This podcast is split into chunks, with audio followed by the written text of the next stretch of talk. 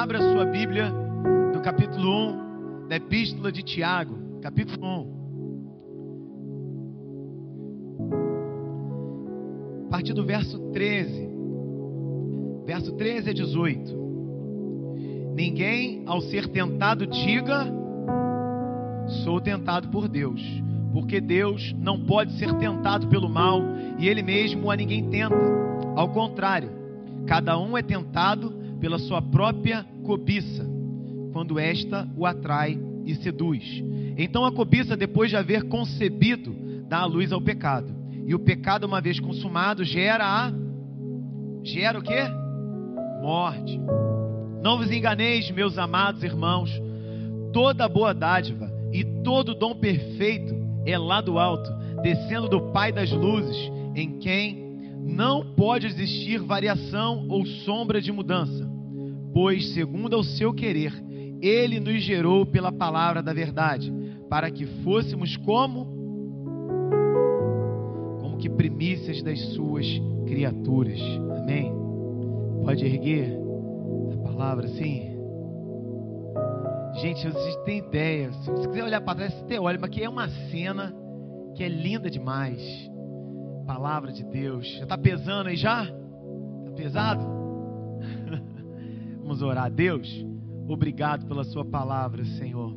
Obrigado, Senhor, pelo seu cuidado em deixar para nós essas mensagens eternas de mudança. Em nome de Jesus. Fala o nosso coração. Amém? A gente está falando, a gente está numa série, né? Pontos de pressão.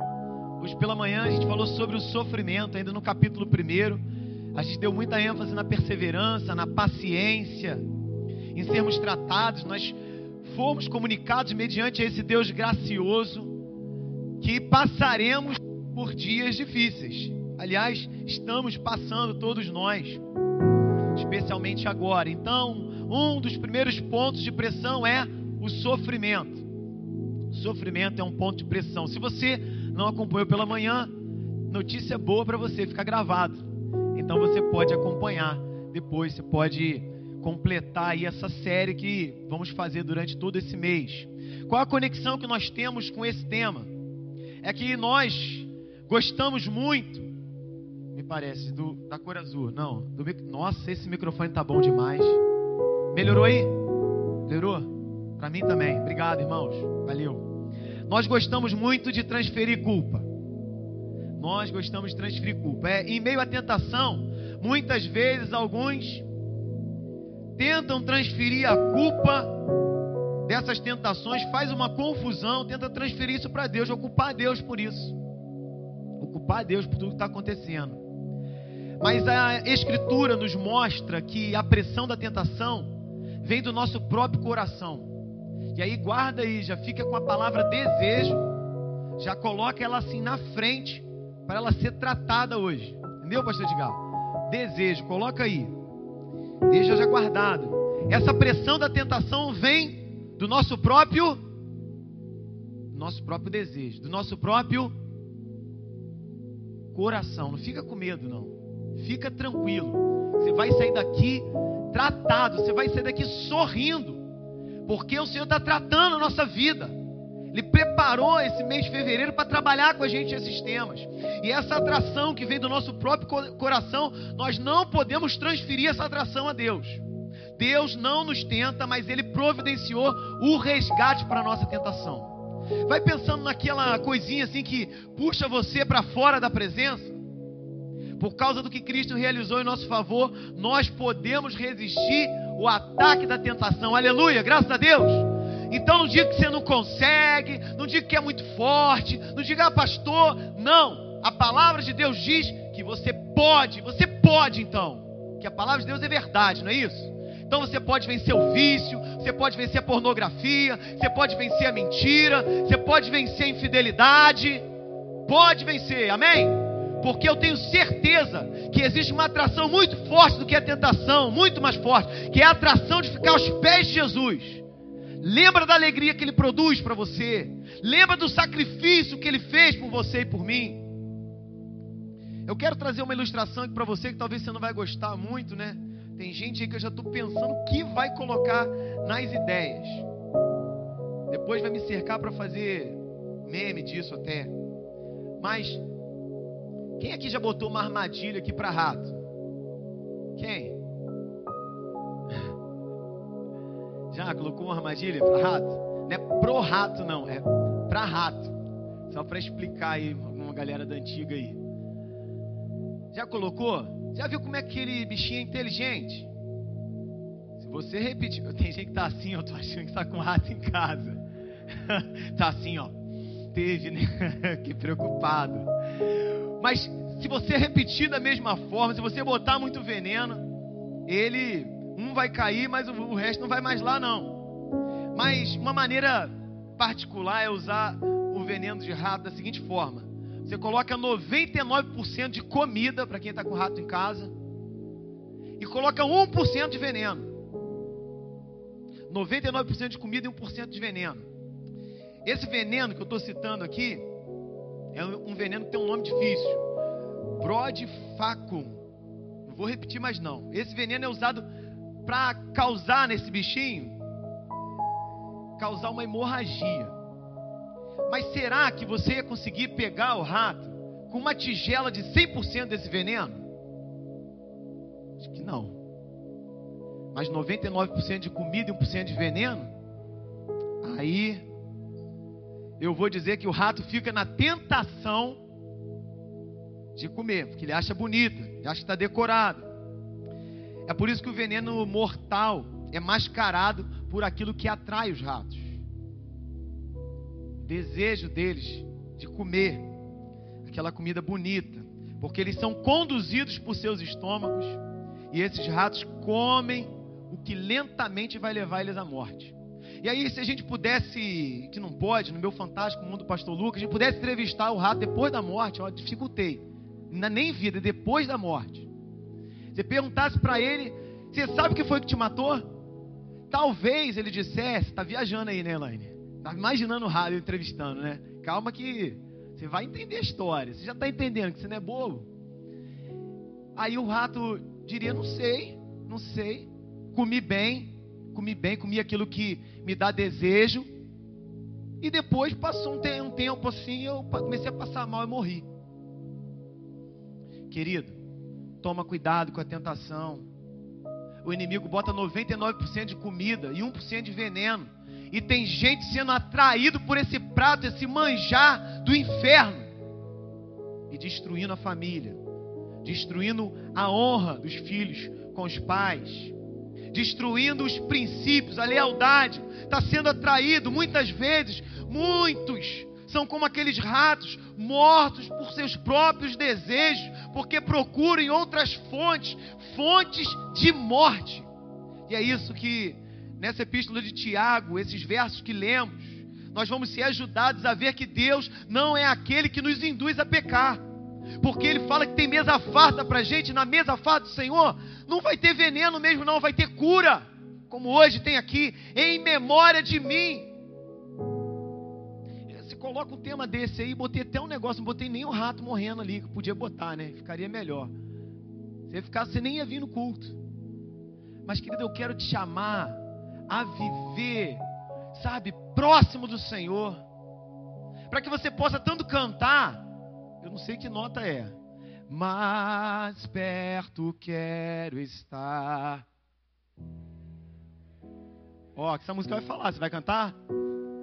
Ainda que seja dor que meu. Você não sabe, não? Canta aí sem cantor cristão, não?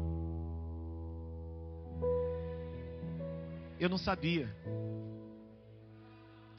mais perto quero estar, mais perto quero estar, meu Deus. Um aplauso para Jesus, a igreja canta muito bem, né? Essa presença do Cristo deve atrair você e afastar você desses pratos, desses manjares de veneno que tentam destruir a sua comunhão com Deus. Porque Deus felizmente, graciosamente, Ele pode mudar a nossa natureza para que nós possamos resistir, fugir da tentação. Amém? Nós podemos fazer isso porque Deus não nos incita ao pecado. Em Tiago capítulo 1, verso 2, nós meditamos hoje, nós vemos que as provações elas são inevitáveis. Não é isso que a gente aprendeu hoje de manhã? Elas são inevitáveis. E aí é o meu achismo, o meu pensamento. Quando eu leio o verso 2, eu encontro que as provações são inevitáveis. Mas quando eu leio o verso 13, ninguém ao ser tentado diga eu sou tentado por Deus, porque Deus não pode ser tentado pelo mal e ele mesmo não tenta ninguém. Provações são inevitáveis, mas nós vemos que nesse tempo me parece que a tentação é inevitável. Você liga a televisão, pum, tentação. Você liga, vai ver uma série. Comecei a ver uma série aqui, falei, meu irmão tá, me avisou, tinha razão, Eduardo. Parei. Você vai ver um desenho? Tentação. Você sai na rua para tentação. É um mundo que jaz no maligno. A gente tem que tomar cuidado com os periféricos de entrada, sabe? Com aquilo que a gente come, vê, com aquilo que a gente ouve. A gente precisa entender que, embora nesse mundo cada vez mais tenebroso, a tentação também seja algo inevitável no sentido de topar com ela em todos os lugares. Nós não podemos ceder a ela. Nós não podemos nos entregarmos a ela. Por isso que a nossa vida tem que ser uma vida elevada. Por isso que a gente tem que pegar os nossos filhos e falar: vamos para a escola dominical. Vamos para o culto. Hoje não pode falar mais isso. Entendeu? Você que vê seriado sabe o que eu estou querendo dizer. Você não pode falar mais isso, porque vai traumatizar. Não pode, não fala isso, tá? Vamos para a igreja. Chama lá o, o filho, adolescente logo. Vou logo no, no, na veia, porque criança. Não vou, não. Não vai. Entra no carro, bora. Come, vão andando, de camelo, o que for. Traz para a casa do Senhor. Não deixe seu filho em casa comendo veneno. Traz ele para a casa do Senhor, porque se você, papai e mamãe, responsável, foi atraído para esse Deus, mostra para ele esse bom caminho. Traz ele para a juventude Chosen, traz as crianças para o Chosen Kids, vai trazendo eles para aprender sobre esse Deus, porque cada vez mais, irmãos, os tempos vão ficando mais desafiadores, e nós devemos preparar mais, blindar mais essa geração. Nós somos tentados a transferir a culpa por nossa tentação. Você quer ver? Abre a sua Bíblia em Gênesis capítulo 3. Você quer ver, ficar só vendo a novela lá, né? Gênesis, vamos ler a Bíblia. Está escrito aqui o negócio, irmãos. Pelo menos é botaram a novela boa. Acho que é, não vi. Não sei como eles fizeram a serpente. Depois você me conta. Gênesis 3. Vamos ver o padrão? Ó, vou ler aqui. Vou de 1 a 5 aqui. Mas a serpente, mais sagaz que todos os animais selváticos que o Senhor Deus tinha feito, disse à mulher: É assim que Deus disse? Não comereis de toda árvore do jardim? Respondeu-lhe a mulher: Do fruto das árvores do jardim podemos comer, mas do fruto da árvore que está no meio do jardim, disse Deus: Dele não comereis, nem tocareis nele, para que não morrais. Então a serpente disse à mulher: É certo que não morrereis, porque Deus sabe que no dia em que dele comerdes, se vos abrirão os olhos, e como Deus sereis conhecedores do bem e do mal. Observe que a tentação, ela está associada à dúvida relativa à palavra de Deus. Deus disse uma coisa para não fazer, não faça. Mas aí a curiosidade, a desconfiança é despertada, a insinuação. E aí isso vai gerar a desobediência, vai gerar a morte. Então o padrão é esse. Não, Deus falou isso? Não, mas não foi bem assim. Não é bem assim. Não tem nada a ver no livro Mãos Limpas, Coração Puro, tem lá uma página, não sei se são 20 ou 18 agora, fugiu o número, com cerca de dessas indicações, quando a gente racionaliza o pecado. Não, eu vou ficar com amizade com esse rapaz aqui, lá na universidade. Ah, eu sei que ele é noivo, eu sei que ele é casado, mas a gente é só amigo. Só amigo. Está entendendo essa conversa, irmãos? Amém? Isso não acontece, não. Né? Isso é igual os ratos, não acontece. Vou racionalizar só um amigo. Ah, vou só falar aqui rapidinho. Vou só dar uma ligada, vou só levar uma coisinha. Ou se não, lá na universidade. Ah, eu vou ficar aqui na, na roda dessa galera que curte essas ideologias aí. Feminismo, esse monte de coisa aí, que tudo do inferno. Não é do inferno, irmãos? Amém? Cadê as meninas aqui da igreja? Tá fraco. Cadê as femininas aqui da igreja? Aqui não tem feminista, aqui tem feminina. Feminismo é um negócio que não é de Deus, machismo também não. Cadê os homens? Homens de honra estão aqui? É esse o padrão de Deus. Você vai se posicionar. Porque você não vai ficar, ah, Deus disse, mas dá para trabalhar numa filosofia. Não, eu, eu vou trabalhar com o evangelho, é o que a Bíblia diz. Deus disse para não fazer assim, eu não faço. No Evangelho de Mateus, capítulo 7, do verso 1 ao verso 5, Jesus ensina que muitas vezes a gente também quer transferir a culpa da nossa tentação, quer sair fora, quer botar o outro em evidência, e a gente está olhando, né, o cisco no olho do irmão, mas tem uma trave nos nossos olhos. Não, tem que ser como Davi. Contra ti, contra ti, somente pequei e fiz que era mal aos seus olhos tem que assumir isso, tem que entender isso. Deus não incita o pecado, não transfira a culpa por sua tentação. Isso vem do seu próprio coração. Deus nunca é a fonte de nossa tentação, porque Deus não pode ser tentado. Deus não tenta ninguém para fazer mal. Isso não significa que você não passará por provações. Agora, uma coisa é provação, outra é tentação. A provação você enfrenta, enfrenta e vence, perseverando. A tentação foge dela foge dela. Mas foge na oração, resistindo, chamando o discipulador. Quarta-feira está tendo treinamento aqui para ser um discípulo de Jesus, para aprender a palavra de Deus, de forma que se você veio aqui buscar uma coisa fácil, não tem para você. Eu tenho para te dizer que o evangelho é uma coisa complexa no sentido de que a gente precisa mudar. Não vai falar aquilo que só a gente quer ouvir, mas vai falar aquilo que vai nos transformar, amém? É por isso que a gente está trabalhando nos pontos de pressão. Trabalhamos no sofrimento, está informado que sofremos. Agora está informado também que somos tentados. E é por isso que a gente tem que ser edificado, Diácono Júlio. É por isso, Hélito, que a gente tem que ser edificado. Porque senão a nossa tenta, essa tentação vem, a gente está fraco na fé. E ela engole a gente, ela envenena a gente, nos afasta da comunhão com Deus, nos afasta da comunhão com os irmãos. Quando sentimos o impulso para o pecado e a rebelião, nunca podemos balançar os nossos punhos assim, ó, e falar assim para Deus: ó, foi você que me fez assim, porque a tentação não vem de Deus e Deus não é fonte de tentação. Não adianta querer fazer isso.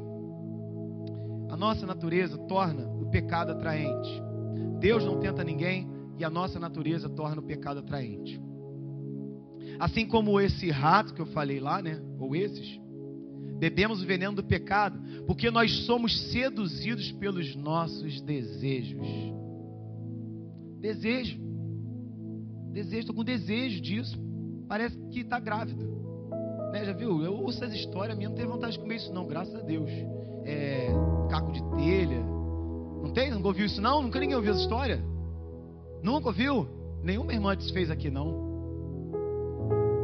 Mas um desejo insaciável carnal, que muitas vezes conduz a pessoa para satisfazer meu coração está com esse desejo. Estou com desejo, tô, eu, eu vou ficar, vou fazer a minha vontade. Você vai fazer a tua vontade, querido. Você não vai fazer a de Deus. E por fazer a tua vontade, você foi atraído por uma armadilha mortal. Que o seu pastor está avisando você. Foge disso aí. Não é pecado ter desejo. Mas é importante ver que certos desejos não, conduz, não conduzem a sua vida para edificação. Não vos embriagueis com vinho. Isso aqui é suco de uva, tá? Não vos embriagueis com vinho. Então isso quer dizer que então eu posso beber. Eu não posso me embriagar, não é essa aí a conversa? Mas se você beber, vai te edificar vai te aproximar de Deus, esse desejo? Sim ou não? Agora, se você se encher do Espírito Santo, te aproxima de Deus, sim ou não? Então, 1% de pecado estraga a vida toda. Está entendendo? A nossa vida tem que ser blindada. A tentação, ela vem de dentro de nós. Desejo, esse desejo é qualquer anseio intenso por aquilo que Deus proibiu você tiver ainda em Gênesis, a gente leu lá o capítulo 3, do 1 ao 5. Agora o verso 6. Vou ler para você. Vendo a mulher que a árvore era boa para se comer, agradável aos olhos, e árvore desejável. Desejo. Desejo. Você começa a conversar com alguém que está desviando a fé, alguém muito cheio de opinião, não quer receber orientação. É o desejo do meu coração, pastor. Falei que está o problema. Não, essa não é a vontade de Deus. Vai. Vou ficar aqui esperando, em oração. Meu Deus, livra da morte. Que a Bíblia diz que isso vai gerar algo. E não é algo bom. Se você, você quer se ver livre das pressões, você já viu pessoas que sofrem por certas situações de tentação, passam tratamentos e tratamentos. Eu tenho aqui o um remédio para você. A palavra de Deus está dizendo. Foge desse desejo, se volta para mim. A, a, a, tentação ela é adaptada ao nosso próprio desejo. Isso é único para cada pessoa. Né? Uma pessoa pode ser fortemente tentada por algo que não atrai ninguém. Não atrai ninguém. Para o outro é algo muito forte. Mas para você é algo que não faz diferença. Por exemplo, se o Palmeiras ganhou ou perdeu hoje, tanto faz. Ah, para outra, muita gente chorou por causa disso hoje, com certeza. Tem gente que sorriu, soltou fogos, né? Levado você para a margem do relacionamento? Desculpa usar exemplos assim tão simples, amém? Você me permite? Mas é para o entendimento, para ficar fácil a gente entender isso. O que está levando você para distante está puxando você, tirando, ó, como um imã, tirando você de perto do Senhor. É um desejo, querido, é um desejo. Esse desejo torna possível o inimigo das nossas almas agir e destruir você. É importante ter pessoas que cuidem de nós. A tentação, ela usa uma máscara. Quando a gente volta lá para a epístola de Tiago, ele vai usar um termo no verso 14, lá no final, quando esta o atrai e seduz. Você sabe o que é isso? Atrair e seduzir nesse texto. Sobre o que isso aqui está falando, Sassá? Está falando sobre pescaria. Está falando sobre caça. Tem um anzol aí dentro. Se chama desejo. E aí ele está tentando, ó, o inimigo da nossa está tentando pescar você, tirar você. Tá tent... Ele está caçando você. Se você ficar na disponibilidade, você vai ser atraído, vai ser seduzido. Satanás certamente nos tenta, mas a única razão pela qual a tentação tem um anzol em nós é por causa da nossa própria natureza caída, que corrompe nossos desejos dados por Deus. Muitas vezes damos a Satanás muito crédito por seus poderes tentadores e deixamos de reconhecer que somos atraídos por nossos próprios desejos. Teve um, um que disse aí, né? Que bota tudo culpa, então,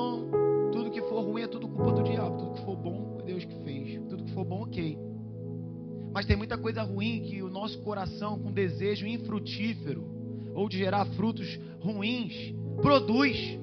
Que a gente se inclina para um desejo insaciável. Uma, fica surdo.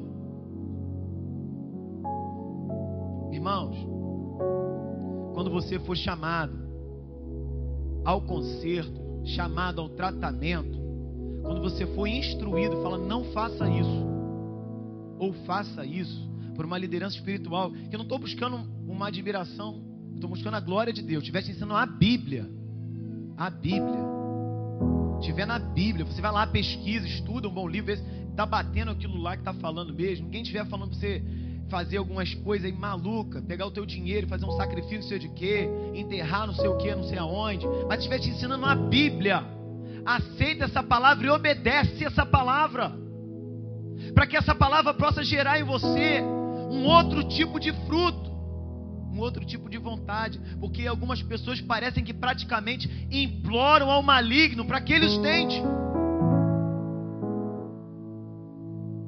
A tentação raramente vem na forma. Vou explicar. Você sabe qual é o neto da tentação? Quem sabe? É antigo isso, né? Quem sabe? O neto da tentação é a morte. É a morte. Raramente a tentação vem na forma do seu neto, a morte. Porque a cobiça dá luz ao pecado. E o pecado, ele gera a morte. Então, na hora que a tentação vier, porque ser tentado, como eu estou dizendo, não é pecado, ceder a ela sim. Então, sai fora. Sai fora, isso não é para mim. Isso não é para mim. Eu quero gerar outro tipo de coisa. Minha vida tem um propósito especial. A tentação eventualmente traz a morte. Que começa como desejo se transforma em pecado, o pecado totalmente crescido gera morte. Tiago ele representa isso como luxúria, como a luxúria, talvez de homens ou de mulheres ou de pessoas que se permitem seduzir por algum tipo de prostituição, que atrai seu entendimento à vontade para seus abraços impuros e dessa conjunção gera o pecado, concebe o pecado. Pecado sendo gerado age imediatamente. Ele é nutrido pela repetição frequente, até que por fim ganha tal força que por sua vez gera morte. Está um silêncio hoje, irmãos. Você está pensando nisso? Amém? Tá? Amém? Eu quero ver se você está igual estava de manhã. De manhã eu falei de sofrimento e estava. Que palavra boa! Essa palavra também é boa, porque ela salva você da morte, salva você de destruir uma família, salva você de destruir o futuro que Deus preparou para você. Essa palavra é boa porque é de Deus para você, porque nesse mesmo texto tem falando sobre boas dádivas. Se você quer receber boa dádiva, quer quem quer? Ah, é rápido, né? É rápido. Mas sai fora da tentação. Sai fora da desobediência. Sai fora dos seus projetos de, de desejo insaciável. Para você receber boa dádiva. Deus não dá boa dádiva para quem não vive de uma forma boa. Não vai dar. São boas dádivas. Coisas que procedem das mãos do nosso Pai. Não se engane, meus amados. A grande estratégia de Satanás na tentação é nos convencer que a busca por nossos desejos corruptos, de alguma forma, produz uma vida feliz para nós.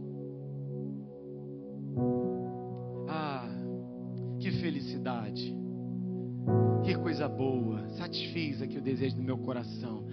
Ah, vou lá de novo, de novo. Daqui a pouco vai cauterizar a tua mente e você não vai conseguir mais entender as instruções, entender o chamado, entender o convite. Se nos lembrarmos de que Satanás vem só para roubar, matar destruir, então nós podemos resistir com mais eficácia aos enganos da tentação. O pecado é atraente para nós porque ainda não fomos totalmente transformados como naquele dia, quando ele virá. Ainda temos que enfrentar essa natureza carnal, caída. Tiago então ele está exortando a mim e a você a não ceder à tentação, porque inevitavelmente vai levar à morte. Eu acho que é triste dizer isso, mas nesses últimos dias nós temos experimentado a tristeza que a, a morte também provoca, pela questão da ausência das pessoas. Mas essa morte, ela vai ausentar você dos melhores lugares que Deus preparou para você vai tirar você, vai ausentar você das boas dádivas do Pai. É que a gente quer um manual, a gente quer um, um, uma receita que não envolva o confronto, mas é com o confronto que a igreja cresce saudável. Cresce na alegria do Senhor, Ele vai concedendo bênção em cima de bênção. Você acha que essa mensagem foi por acaso? Nós vamos cear Será que nós podemos chegar aqui e colocar as nossas mãos, sem a gente considerar o fato de que possamos estar sendo atraídos? Talvez hoje você veio à casa do Senhor já assim, eu vou, mas o meu esposo, a minha esposa, os meus filhos, o meu pastor, nem sabe o quanto eu já estou atraído nisso, eu estou envolvido nesse lamaçal do pecado. Mas Deus sabe, querido, Ele está ministrando essa mensagem porque Ele te ama. O desejo é que você venha à mesa, tenha comunhão com Ele. Que nessa mesa não tem veneno, nessa mesa há cura, nessa mesa alegria, nessa mesa unidade, nessa mesa o Rei dos Reis. Nessa mesa não há veneno, nessa mesa é segura. Não permita que o pecado gere a morte. Nossa, pastor, dois pontos dessa mensagem que se falou tanto, como diz o meu filho na parte lá de baixo, mas eu tenho notícias boas para te dar. Amém? Felizmente Deus está trabalhando para mudar a nossa natureza. Está trabalhando para mudar a nossa natureza. Se você tem essa dificuldade, tem passado por tentações, Deus está trabalhando para mudar a nossa natureza, porque Deus muda a nossa natureza. A fonte do nosso problema é a nossa natureza, dos nossos desejos, não é isso? Então Deus vem com uma natureza espiritual para você, redimida, uma natureza de filho, co-herdeiro com Cristo, discípulo de Jesus, amigo íntimo dele. Separados de Cristo, não somos sábios o suficiente para ver o veneno do pecado. E talvez, até mesmo, se víssemos separados de Jesus, ainda assim alguns são rebeldes Quantas vezes talvez você chegou e falou de Cristo para alguém, falou que tal atitude seria destrutiva e aquilo ali ficou rebelde, em rebeldia, por natureza. Nós odiamos o que devemos amar e amamos o que devemos odiar. No entanto, Deus está empenhado em mudar nossa natureza e restaurar os nossos desejos. Você quer essa restauração nessa noite?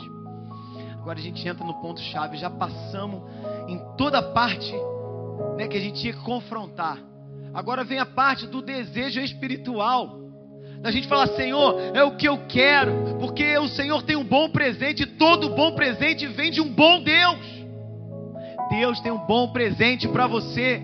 E como a Emily falou aqui, embora todos nós desejamos né, uma casa legal, um carro legal, ela falou aqui, desejo também, legal, o Senhor você sabe.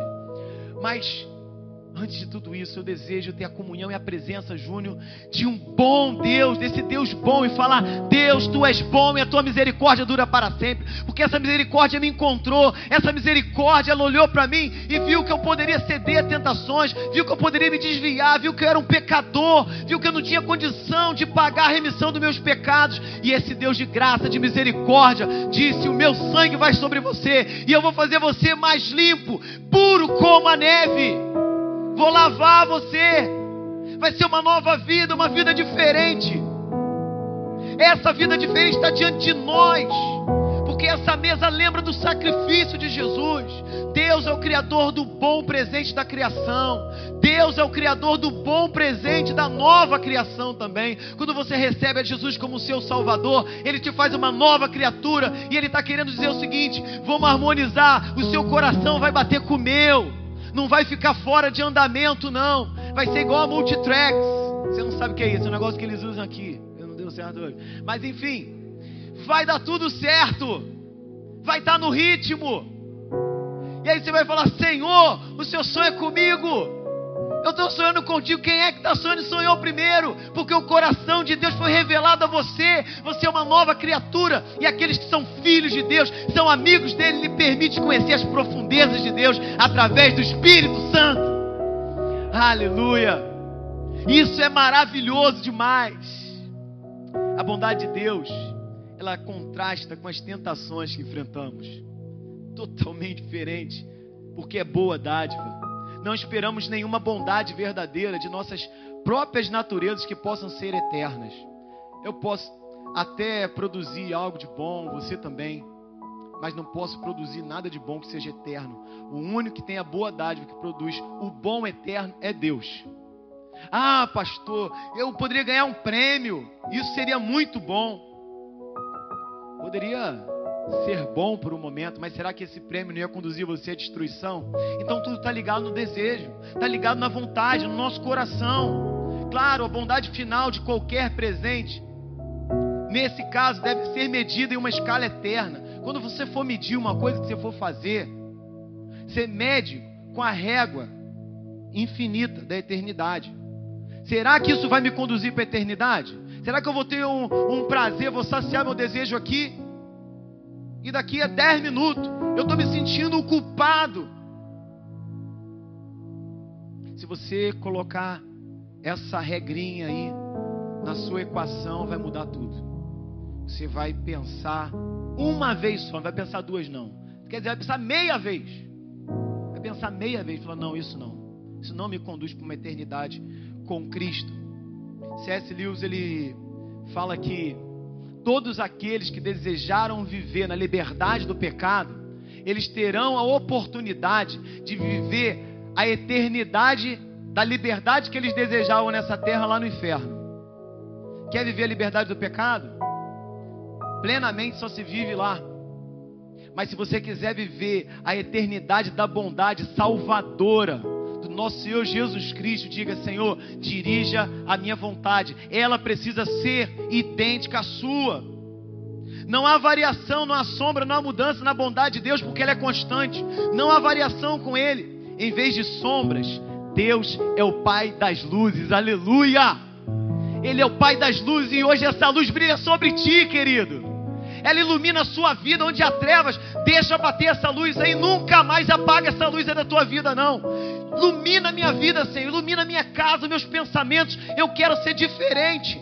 Todo mundo sabe, até quem anda errado sabe, que é muito melhor andar na luz.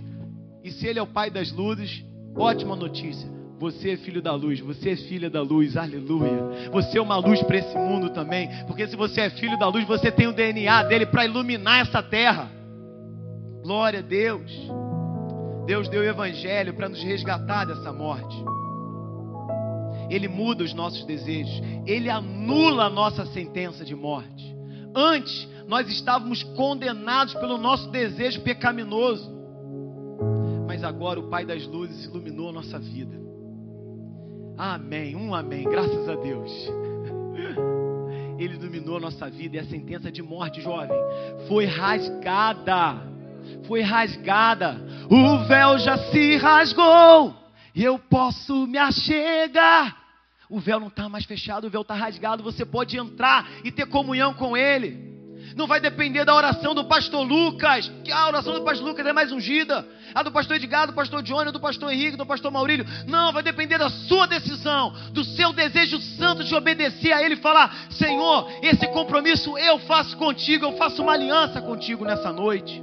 Porque o Senhor anulou a minha sentença de morte, não há mais acusação, não há mais condenação, Ele te fez livre. Receba essa liberdade nessa noite. Glória a Deus. De sua própria vontade. Ele fez da, da sua própria vontade. Ele rasgou essa sentença de morte da sua própria vontade. Foi porque você andou de joelhos. Você... Foi pela graça. Pela graça sois salvos. Foi dom gratuito que te conduz à vida eterna e me conduz à vida eterna. Foi a palavra da verdade que gerou isso. Tiago ele entende que o dom da salvação foi dado por Deus, não obtido pelo trabalho ou esforço do homem. É de sua própria vontade que ele nos trouxe para a salvação. Ele tinha essa vontade de trazer você para um relacionamento com ele. Entende isso? Deus tem a vontade de você estar perto dele. Mas o que que seu desejo dessa noite vai responder? O que o desejo de agora em diante vai responder? Amém. Amém. Deus deseja estar comigo, mas você deseja estar com Ele? Reciprocidade. Ele espera nesse relacionamento que todos nós possamos entender isso. Quem já entendeu isso aqui?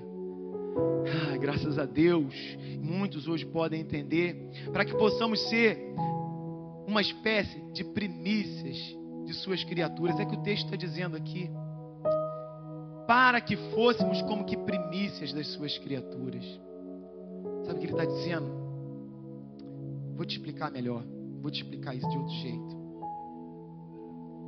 O meu filho, claro que minha esposa também, mas o meu filho, na minha realidade de pai, considerando que Deus está em primeiro lugar de tudo, ele vem como primícia de tudo que eu vou fazer. Todos os meus projetos são pensando em deixar legado para ele, herança, educação, espiritualidade, porque ele é primícia no caso da família, eu e Josiane estamos pensando ali em fazer um discípulo de Jesus todo dia.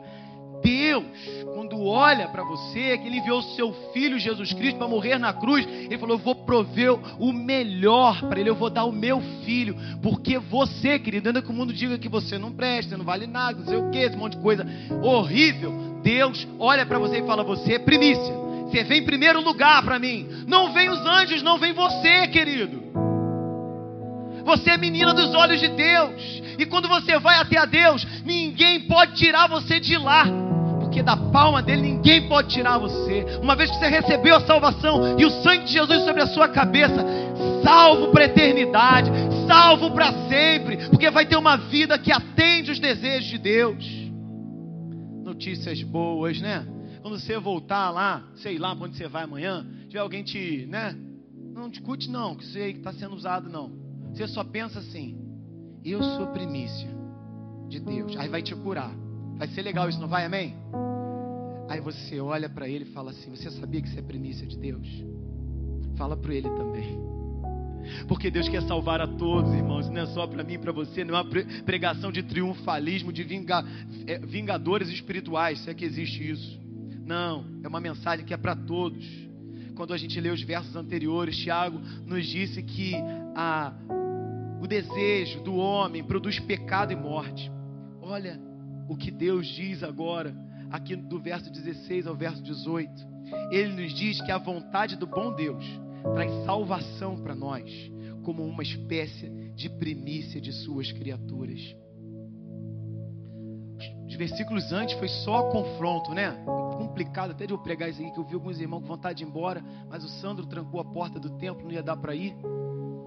Tá lá, de tá ali o Edivaldo ali também, treinado jiu-jitsu. Mas eu tinha, você tinha que ficar até agora para você ouvir. A notícia dessa mensagem é uma notícia de vida para mim, para você. É uma notícia de renúncia para tudo aquilo que nos afasta de Deus. Sabe por quê? Tudo aquilo que afasta uma pessoa de Deus, quando ela entende essa mensagem, se torna repugnante, se torna veneno. E você nem eu somos bobos de botar a boca no veneno, ainda que seja 1%. O que você quer é alimento espiritual, você quer pão da vida, você quer rios de águas vivas, você quer a água da vida, você quer a presença desse Deus nutrindo seu coração. E aí, quando a gente resolve isso aqui, ó, e a gente entende isso aqui, eu vou falar uma outra coisa para você. Eu não sou psicólogo, não sou pastor. Peço licença, admiro todos os psicólogos, mas como a palavra de Deus é uma coisa eterna, né? Eterna, então sabedoria eterna vai um bem além disso. Se você for restaurado, buscar viver o que a Bíblia diz, a chance de você continuar com loops de problemas, ela vai ser muito menor que essa palavra ela cura, não cura, irmãos? Então não fica ofendido com isso não. A palavra de Deus cura. Cura qualquer situação, ela pode curar. Ela pode curar suas emoções. Eu desejei ministrar durante esse mês aquilo que Deus colocou no meu coração sobre os pontos de pressão, mas eu não desejei fazer isso numa esfera muito almática. Estou falando primeiro do espírito, porque o espírito tem que ser muito forte na sua vida para equilibrar a tua alma, os teus desejos. E aí um espírito e alma forte desejo saúde para você, como Tiago começa essa carta, ele dá saudações, quer dizer saúde, desejo saúde. Desejo saúde para o seu corpo, para a sua alma e para o seu espírito. Além da graça, talvez teremos em algum momento sede tola de veneno. Mas felizmente a notícia especial dessa noite, que deve ficar no seu coração. Deus nos redimiu dessa fonte insaciável de nossa própria destruição. Ele colocou uma fonte dentro de nós que jorra para a vida eterna. Há uma nova fonte, foi instalado algo novo. Ainda podemos ser tentados, mas por meio de Cristo o pecado está perdendo seu brilho a cada dia. E a luz da aurora vai brilhando em nossa vida até ser dia perfeito é um chamado fugir da atração do pecado, bem como um chamado dessa noite para celebrar a nova vida que recebemos em Cristo. Aleluia. Você pode fechar os seus olhos, querido? Ah, meu Deus, Deus bom, Deus maravilhoso. Glória a Deus. Aleluia. De manhã você entendeu o que é o sofrimento, o que ele produz. Agora à noite você está entendendo como você deve fugir dessa atração do pecado. E essa atração do pecado, ela é perigosa. Você já entendeu isso? Eu não quero mais falar em morte. Eu quero que você feche seus olhos, que eu quero entregar um presente para você. Vou entregar um presente para você. Preste atenção. toda boa dádiva e todo dom perfeito é lá do alto, descendo pai, do Pai das luzes, em quem não pode existir variação ou sombra de mudança. Nessa noite, Senhor, em nome de Jesus, faça descer do teu trono, do alto, ó Pai, dom perfeito. Senhor, dádiva do Senhor de dom perfeito. Boa dádiva, Senhor, na vida desta igreja. Faz descer sobre as nossas vidas, ó Pai Senhor, deposita em nossas vidas essa dádiva graciosa do Senhor, salvadora do Senhor, ó oh, Pai, em nome de Jesus. Senhor, nós não podemos ficar livres dos sofrimentos, mas nós podemos vencê-los. Senhor, nós não estaremos livres dessa tentação, ó oh, Pai, que existe ao nosso derredor, mas Deus, nós podemos tomar decisão que ela não irá nos tragar e gerar pecado e morte. Nós vamos superar tudo isso de acordo com a boa dádiva eu quero te falar qual é a boa dádiva dessa noite, querido. Abre os seus olhos. É a palavra de Deus. A palavra de Deus é a boa dádiva para você. Botei na sua casa uma Bíblia, querido. Debruça nela. Ame a palavra de Deus. Hoje eu estava lá com o Gabriel, o irmão Sérgio. E o Gabriel chegando aí. Cadê Gabriel? Gabriel da Sheila. Ei, Gabriel. Ah, vou te entregar agora. Já era. Irmão, estava lá imprimindo a mensagem telefone toca. Gabriel quer ir na igreja, pastor. Tentou, tentou fazer a inscrição. Aqui todo mundo fez a inscrição, né? Com certeza, Gabriel. Com certeza, lembra? E ele quer vir na igreja. Fala para ele vir. Que eu já guardei aqui umas vagas para ele já. Senhor, reserva aí.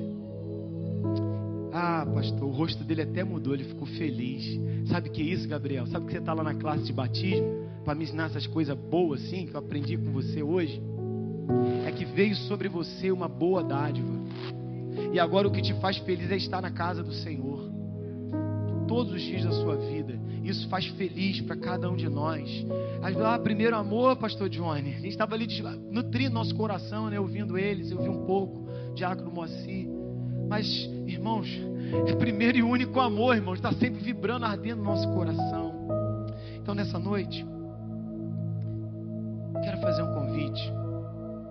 Alguém nessa noite que deseja receber a Jesus como Senhor, dono da tua vida, entendeu? Porque esse apelo é difícil. Dono da tua vida, não manda mais na tua vida, não, querido. Ele é Senhor da tua vida. Você vai ser servo dele, serva dele.